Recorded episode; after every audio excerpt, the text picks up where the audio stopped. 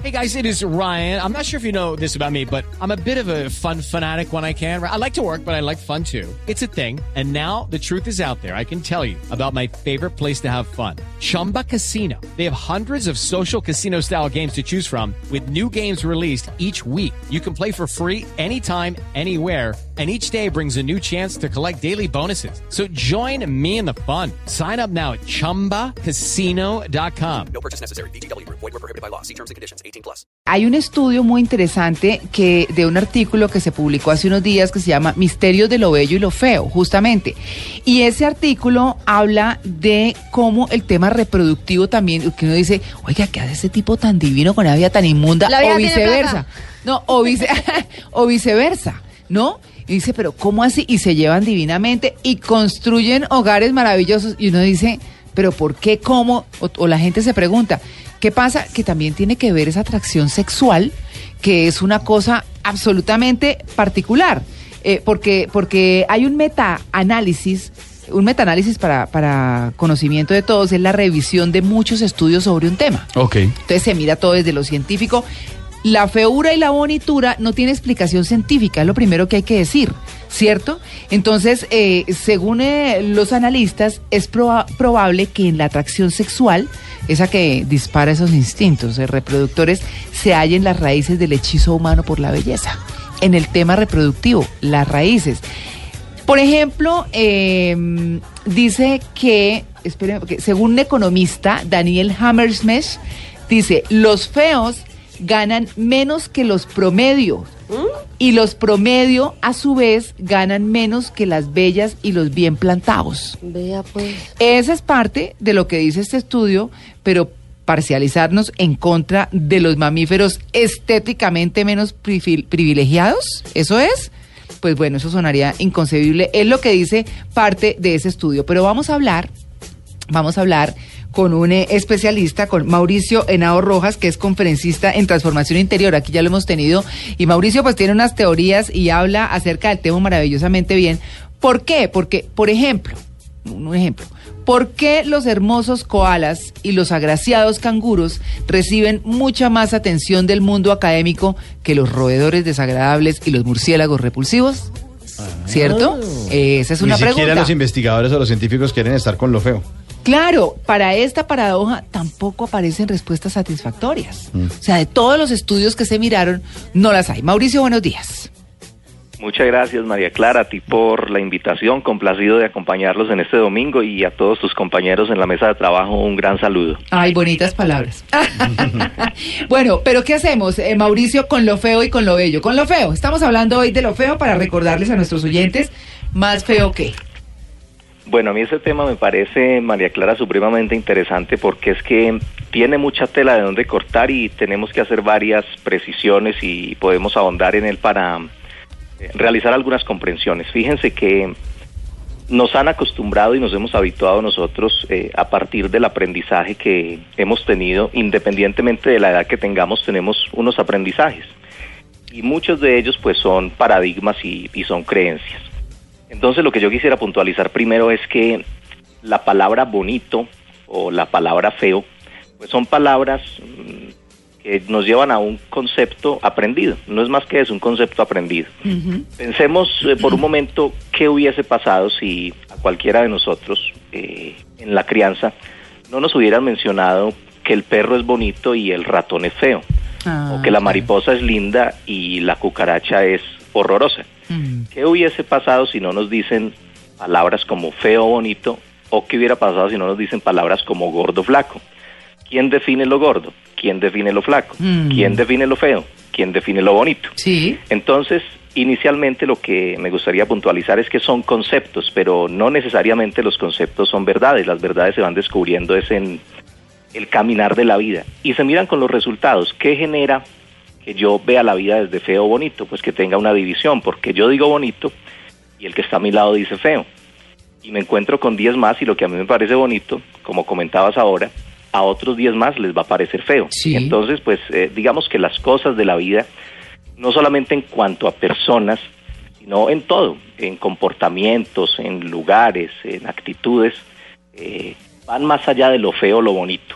pero si lo vamos a centrar, por ejemplo, en las relaciones humanas y en la genética humana, pues hay genéticas que decimos nos parecen más atractivas, pero es muy curioso que a algunos, algunas genéticas nos parezcan más atractivos y cualquiera diría, no, pues a todo el mundo eso le va a parecer muy hermoso. Y no es así, hay personas que dicen, pues a mí no me parece.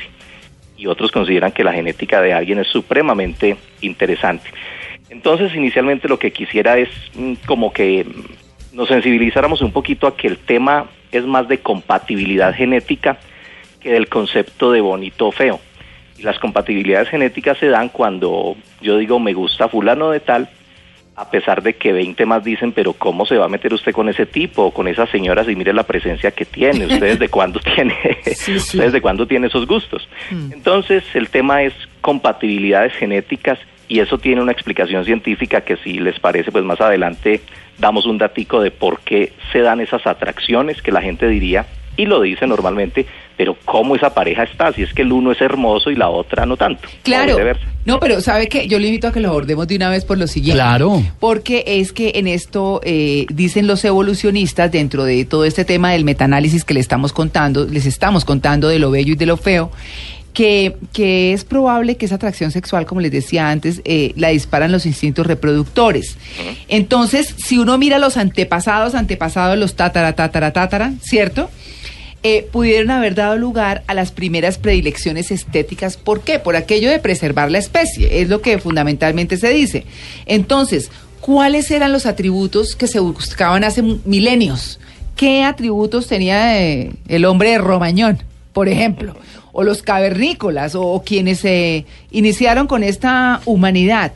Eh, dice, por ejemplo, que, que signos de salud, podría ser, dicen los expertos, una simetría facial, piel sin manchas, ausen- ausencia de deformidades. Un buen garrote. Oigan, calidad de dentadura. Para el hombre de Cromañón, el cavernícola. Claro, sí. Claro, un buen garrote. El diente es el diente. Oigan, calidad de dentadura, ¿no? Así como los caballos. Bueno, entonces, además de la reproductibili- de- reproducibilidad eh, que garantizaba la juventud, las hembras mejor cotizadas deberían poseer, según esto, caderas anchas, pues la grasa allí depositada sería reserva de calorías que el embarazo demandaría. Bueno, y hay muchas otras cosas. ¿Qué dice eh, eh, a esto, Mauricio? Bueno, María Clara, para complementar esos datos que me parecen demasiado interesantes, fijémonos hoy en situaciones eh, de pareja, por ejemplo. Ajá. Entonces alguien dice, pues es que esta persona me está atrayendo impresionantemente. Sí. Tiene un no sé qué, no sé dónde, Sí. como decimos culturalmente, Sí. que, que me atrae. Hay algo que me lleva hacia él o algo que me lleva hacia ella. Mm. Esa magia, esa magia que nosotros estamos acostumbrados a llamarle química, que Sí. científicamente existe, esa química entre las personas existe, porque se activan en nosotros una serie de sustancias, porque se activan en nosotros una serie de hormonas. La, que- la fea, perdón, que es la feniletilamina, Sí, que es la ah, causante claro. de que uno sienta la MART, pero es chistoso, la hormona, fe- la hormona fea. a- Sí. a, eso, a eso voy, la, la fea. Entonces se activa la fea cierto. Pero es muy curioso porque sí, es que son, son las Una iniciales. fe activada es imparable. A propósito, hablando de, de fealdad, se, se activa esa fea por, por- por sus iniciales. Entonces, ¿qué es la fea? La fea es una hormona eh, que la ciencia ha denominado como la feniletilamina. Es decir, que eso se activa y es lo que nos lleva a atraernos con determinadas personas. Y esas son las compatibilidades genéticas. Mm. ¿Qué pasa? Que entramos a una relación con esa fe activada, con esa feniletilamina activada y nos empezamos a relacionar. Pero nos fijamos inicialmente en lo que diría un buen amigo mío, a veces nos fijamos solamente en los acabados y no sabemos qué hay en el concreto por dentro. Es cierto. Ay, eso sabe qué. Pero espere un momento porque eso me acuerda y me permite presentarle a esta cantante que es justo esa Esa representación. negrita que va Ah, qué sabrosura. Esa negrita tiene su tumbao. Y cuando la gente la va mirando, ella baila de lado, también apretado, apretado, apretado. La negra tiene tumbao. Azúcar, azúcar. Y no camina de lado. Si quieres llegar derecho. Oigan, no hay una mejor representación de una fea espectacular que Celia Cruz. La más. Yo, la verdad, eh, ahora justo que Mauricio estaba diciendo eso, pensaba, si uno mira, o, o- o- sí, una foto de, de Celia Cruz, eh, y afortunada, para unos fuimos afortunados de verlo, verla cantando y en un espectáculo y todo. Fea, no tenía cuerpo bonito, na- pero tenía un interior tan espectacular que no importaba. La sonrisa. No, eh, eh, la actitud era, es, era, o sea, no importaba. ¿Qué carajo que fuera fea? Yo Es- nunca la vi fea. No, No, claro, es que y ve. jamás creo que uno la vea fea, fea porque la, la verá fea porque la ve con los ojos de esa belleza interior tan espectacular, que es eso a lo que usted se está refiriendo. Eh, De acuerdo. Entonces, como trabajamos siempre de adentro hacia afuera, nos han acostumbrados a trabajar de afuera hacia adentro. Mm. Entonces trabajamos por fuera y pensamos que una cirugía, pensamos que un tratamiento va a curar eso que no hemos trabajado en nuestro interior. Yo no estoy diciendo que no nos preocupemos por vernos bien, porque eso hace parte de la vida, buscar la excelencia, pero no solo afuera, sino también adentro. Pero entonces, retomando un poquito el tema, eh, lo que quiero decir es que no necesariamente María Clara y compañeros, no necesariamente una persona Mm. que culturalmente llamamos bonita es atractiva, son cosas totalmente diferentes. Ah. No necesariamente. Sí. Una persona que culturalmente llamamos bonita es atractiva y se los voy a contar con ejemplos muchos de la vida real que le suceden a muchas personas.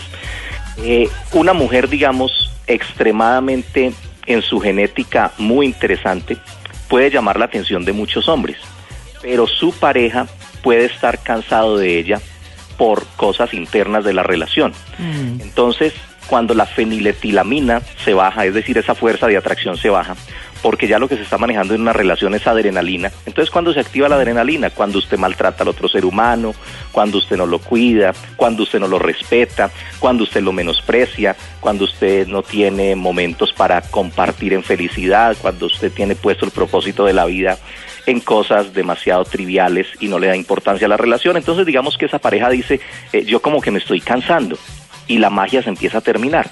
Entonces esa relación se acaba y el señor va a contarle a su entorno, eh, terminé con esta relación porque las cosas no estaban bien.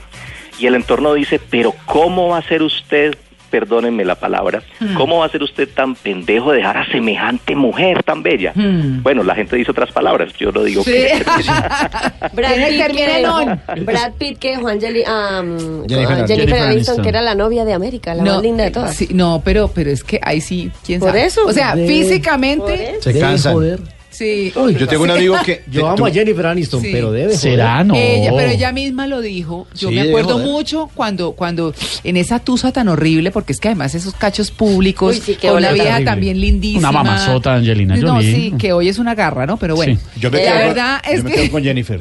Mil veces. Yo me quedo con Jennifer, pero perdón. Angelina. Pero ella misma dijo Angelina evitó. que él tuvo que aguantarle todos sus demonios internos, todo lo que está diciendo Luis Carlos, Claro. como que era re harta, re Era, mamona. está en el top de su Sí, popularidad. por muy sí. linda que sea harta, cansona, mamón, Uy, eso no. pasa también. Claro, Sí. por supuesto. Eso cansa. ¿Cómo es, cómo es ese dicho popular de tía? No hay fea sin su gracia ni bonita sin su pero. Ah, sí, señor. Claro. Sí, señor. ¿Nunca lo había escuchado, Eso sí, Catalina? eso era de las abuelitas, Claro, sí, señor. no hay fea sin su gracia, porque todas las feas tienen su gracia, ni bonita sin su pero. Algo mi- no cuaja. Pero es de mal genio, pero mi es insegura, con mi pero es apellido. celosa. y dígame el mío. Vea, sin, Sí. su, sin su gracia. Sí. Yo tengo un amigo que tenía una novia que era igualita a la mona de belleza americana de American Beauty. Muy divina. Se llama Mena Subari, la, la Sí. actriz. Ah, sí. Y le terminó, todos, no sea bruto. Usted, pero ¿qué le pasa? Era belleza americana y le terminó precisamente por lo, porque lo, ¿Por que nos, sí, lo que nos dice Mauricio. Le conoció la parte interior y chao. Ya se aburrió. Le conoció Bueno. el concreto. Mauricio, y si uno mira casos, por ejemplo, eh, de parejas conocidas, si uno mira en sus épocas a Mia Farrow y Woody Allen, pues Woody Allen es inmundo. Sí, no es bonito. Y Mia Farrow era, eh, o es, pues era, fue en su momento muy linda, ya está mayor. Carla Bruni y Sarkozy. Uy, sí, eso Ah, sí es uy, sí, la hembra inexplicable. con el feo. El poder y la plata, papi. Palma Lakshmi, Lakshmi y, y Salman Rushdie, el escritor. Que es horrible. Él es Julia horrible. Roberts, cuando estuvo casada con Uy, Lyle Lovett, sí. Uy, sí, ese era más feito. que- terrible.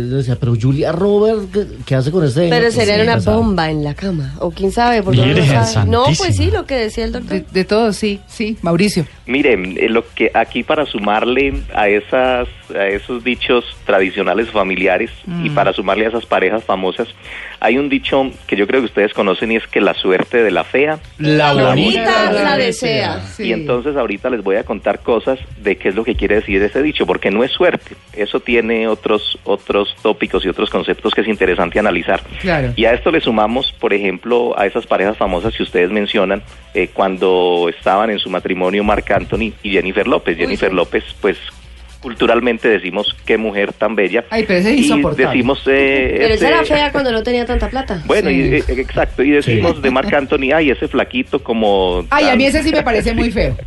Sí, sí. Sí. Pero esos feos, esos feos han desarrollado eh, algo que denominamos desde esta información que estamos compartiendo en esta mañana, denominamos el desarrollo del atractivo personal y eso es un arte y eso requiere de disciplina y eso requiere de buscarse a uno mismo, de encontrarse a uno mismo y de empezar a trabajar un montón de cosas que nos llevan a unos resultados extraordinarios, no solo a nivel de relaciones, sino a niveles en términos laborales y en términos económicos. Y esa es la frase, la suerte de la fea, la bonita la desea, porque es que la que llamamos fea se ha dado cuenta que pues no vino a la vida a ser reina de belleza, entonces la vida la trajo a que desarrolle unos potenciales maravillosos y se empieza a encontrar que desarrollándolos eh, los resultados que le muestra la vida o el espejo de la vida pues son maravillosos. Y ese arte es de empezar a desarrollarlo cuando decimos y entonces si hay personas más de buenas que yo, porque entonces a esta le van a dar el trabajo por bonita, porque tiene el escote, porque la ropa le horma muy bien, Mm. porque tiene unos amigos eh, aquí y allá y entonces pues eh, le abren las puertas porque tiene una genética distinta y entonces a mí me va a tocar más duro. Y ese que dice me va a tocar más duro desarrolla unas cualidades que a veces ese que llamamos bonito no siempre las desarrolla. Y a eso le llamamos el arte del atractivo personal, que es un arte porque se trabaja constantemente como puliendo una escultura. Eso es confianza y eso es... eh, Seguridad en uno seguridad. mismo y eso es atractivo. Ahora Claro. que habla de puliendo, precisamente estoy viendo por acá unas fotos de Jennifer López antes de que le pasaran a la pulidora. Y, pero Igual era linda, lindísima. Sí, la no nariz era era un poquito fea. grande, pero eran unos ojos espectaculares. pero linda. Estoy viendo un trino, bueno, más que un trino, una aclara, una comentario que puso una persona que conozco que es bastante fea, Ajá. pero dice, me ves feo, pero te doy la vuelta. Que es lo que está Ah. diciendo Mauricio, que es precisamente ese que no tiene la belleza más evidente o lo que uno creería que es canon de belleza, pero que de alguna manera con la forma de ser voltea la cosa. Claro. Pero ¿sabe qué? Le voy a poner eh, a una que dicen que es fea. A mí no me parece tanto.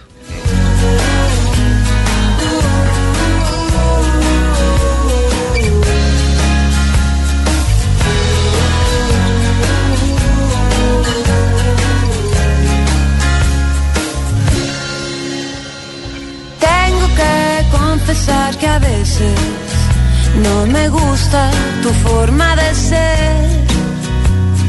Luego te me desapareces y no entiendo muy bien por qué. No dices nada romántico cuando llega el atardecer.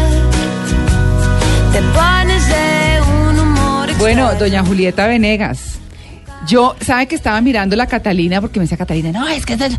Pues porque que le parece muy... Pero es que yo creo que la dañan son las cejas. Las cejas, las Poquito. cejas. Las cejas. Las cejas son muy, muy No, gruesitas. pero es bonita. A mí es, que me encantan forma las muy canciones. dulce de ser, pero Es las bella cejas- persona. Lo que pasa es que la mayoría de los cantantes pop o las cantantes pues de este tipo de géneros eh, se encargan de ponerlas lindísimas, de Oiga. operarlas, de hacerles de todo y ella siempre ha sido muy fiel a su estilo. Ella Sí. es natural, belleza natural. Que eso Sí. también es belle- Tiene sus belleza. arruguitas y ella tiene cuarenta y pico de años, se ve menor. Ella no usa botox, no usa nada de esas cosas que la mayoría de las cantantes Yo tampoco. contemporáneas a ellas. Yo tampoco tengo botox. Sí, sí. Se, se echan y pues van en contra de, va en contra de esos cánones de estética, de ser la bonita. Igual que eh, otra mexicana muy famosa, que la de, Al- de Patos, ¿cómo es que se llama ella? ¿De patos? Natalia Lafourcade. Lafourcade, Ah, Natalia Tampoco Lafourcade. es la más agraciada versus una Talía, una Paulina Rubio y estas mujeres que pues son mucho más buenas si lo puedes llevar. Pues más hembras. Pero lo que hace bonita también a Julieta es el talento. Claro, Es que, indiscutiblemente. o verla con el acordeón, verla con el acordeón, o ver la, la voz, la, las La letras de las linda, canciones. sí, por eso. todo, todo lo que hay alrededor de Julieta Venegas es muy bonito. A propósito de, de- de esa producción que les hacen a las megaestrellas, ayer yo estaba viendo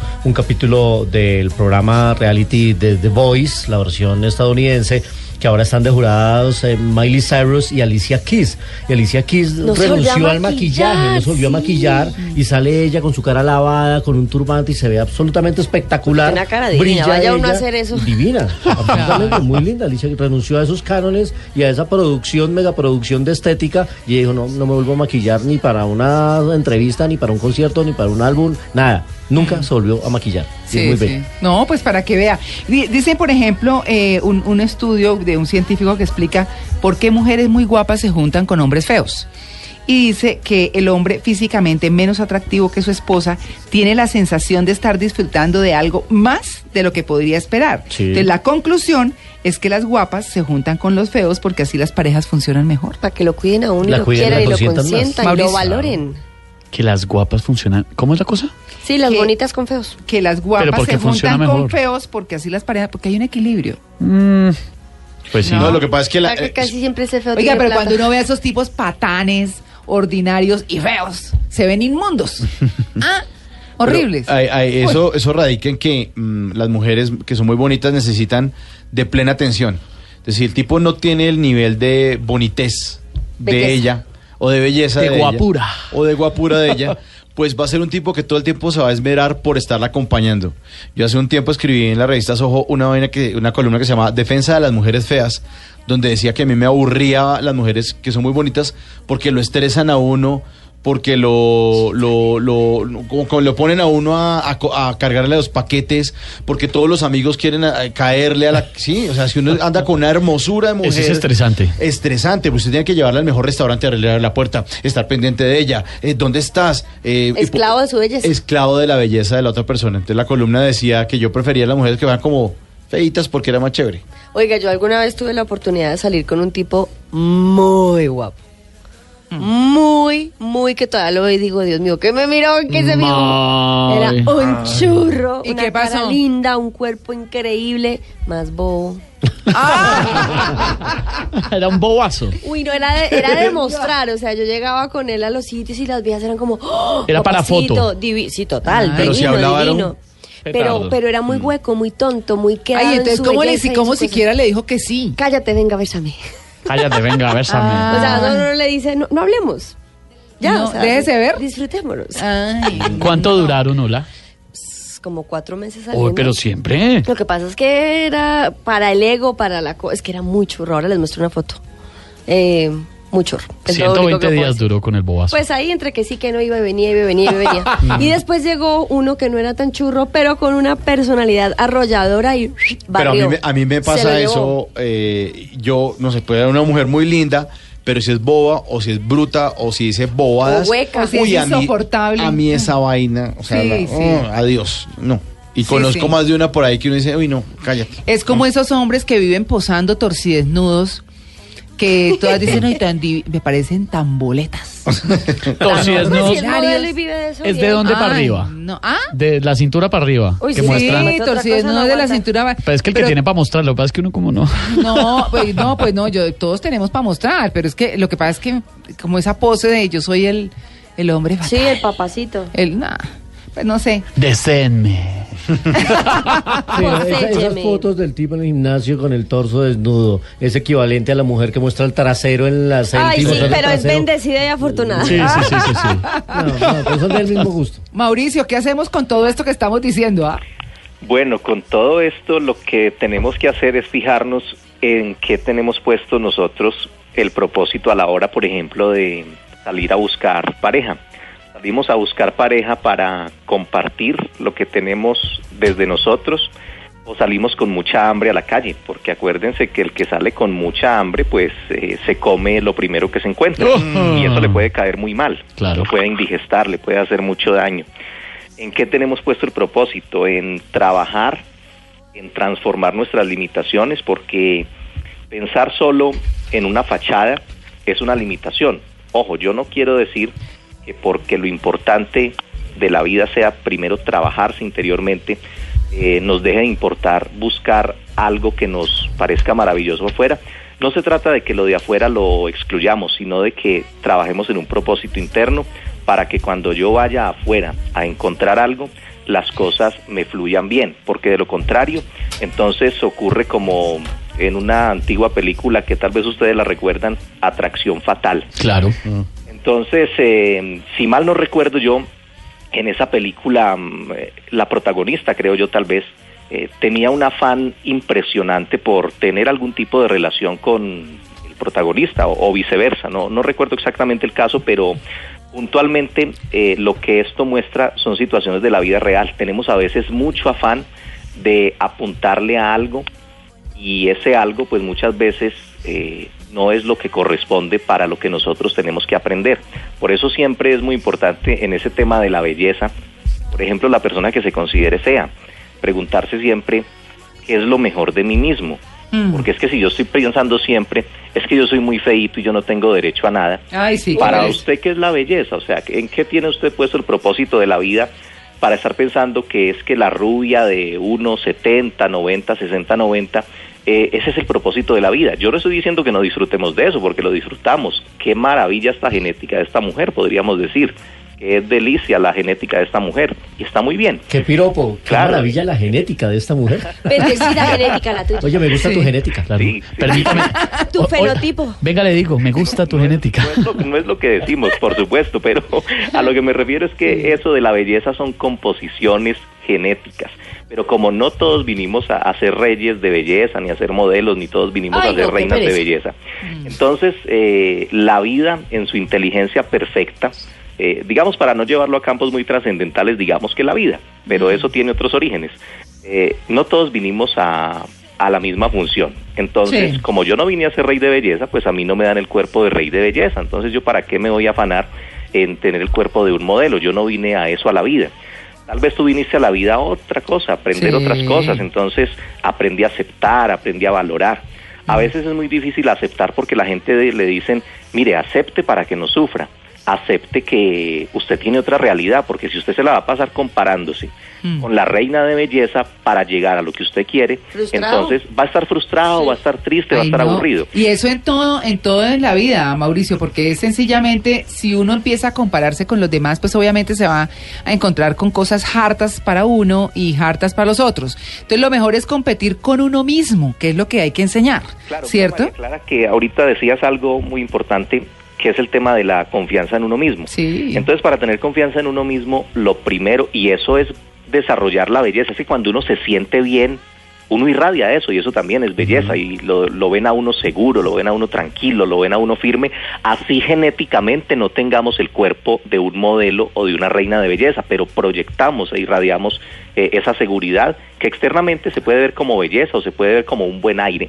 Entonces la confianza en uno mismo se empieza a trabajar con aceptación, aceptación de claro. lo que soy y cómo puedo potenciar lo mejor que tengo para dar. Ojo, aceptar no es resignarme, porque es que esa es la confusión. Entonces, Ah, ay, sí. yo acepto y entonces agacho la cabeza. No, toque. no, no, no, no se trata de eso, porque hay una, una mala venta a veces de, de esa palabra aceptación. ¿no? Es como esos feos que se tienen confianza, ¿no? Claro. Cuando mire- llegan a un lado y, uy, y dicen, "Oiga, pero este se tiene confianza. ¿no?" Mire lo que nos dice un oyente. eh, Ito Villada nos dice con eh, numeral más feo que los feos lo que no tenemos de cara lo tenemos de empuje. Ah, bueno, depende de para dónde. Pues sí. bueno. Bueno, No, de empuje de perrenque, ¿no? Me imagino, de actitud, ¿no? Claro, No sé ustedes qué empuje Sí. están visualizando. Mauricio, muchas gracias por su atención con En Blue Jeans de Blue Radio, siempre muy agradable. María Clara, a mí me encanta acompañarles y mire, yo sé que este tema tiene muchas dudas y tiene muchos enfoques, entonces si tú me permites, Sí. yo invito a las personas a que para mayor ampliación de este tema, todas las preguntas que tengan Sí. eh, y acompañar a grupos, porque ese es nuestro trabajo, acompañar Sí. a grupos a través de conferencias, de asesorías personales también, eh, se contacten con nosotros a través de las redes sociales. Eh, entonces en Facebook estamos como Mauricio Henao Rojas, ahorita estamos en proceso de eh, una reconstrucción de la página, entonces por ahora hay que agregar, es decir, enviar solicitud mientras reconstruimos la nueva página. Perfecto. Mauricio Henao Rojas en Facebook y también en Instagram y en Twitter. Bueno, un feliz día, Mauricio. Abrazo para todos y que desde adentro irradien lo mejor de ustedes para la vida y para los demás. Un abrazo.